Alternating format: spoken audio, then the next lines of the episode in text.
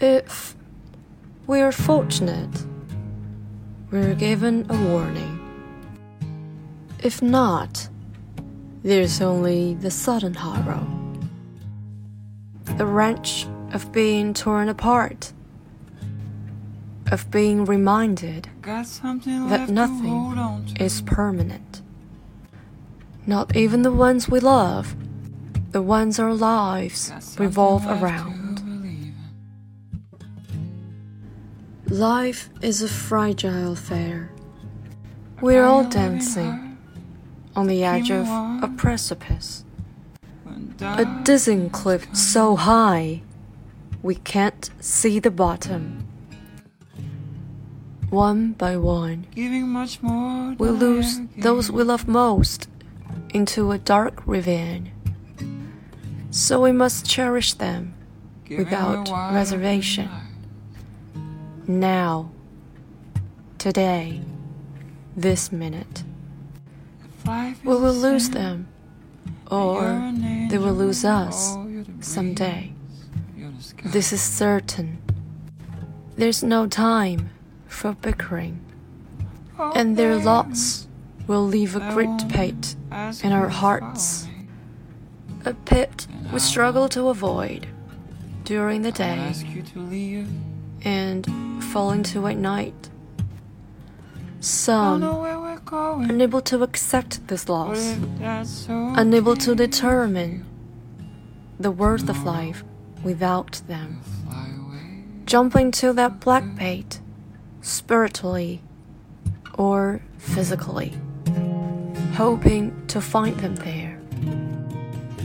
And some survive the shock, the denial, the horror, the bargaining, the bearing, empty aching, the unanswered prayers, the sleepless nights, when their breath is crushed under the weight of silence and all that it means.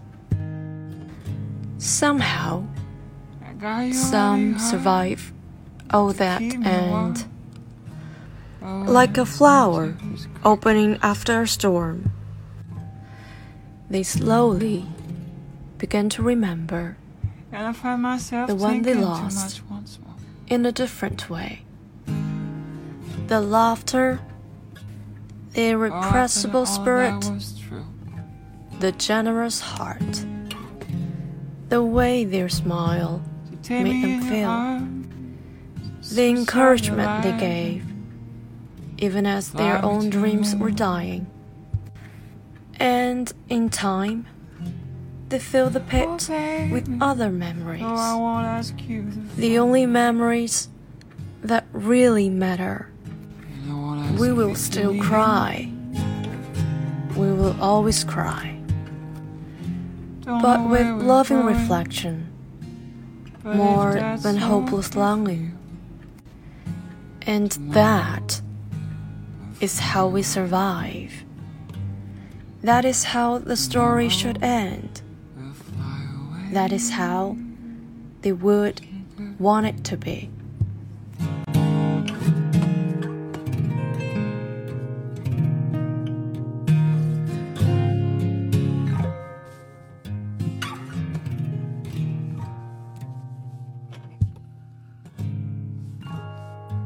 Got something left to hold on to.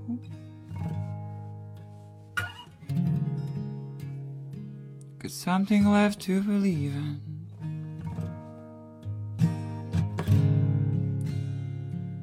I got your loving heart to keep me warm when darkness comes.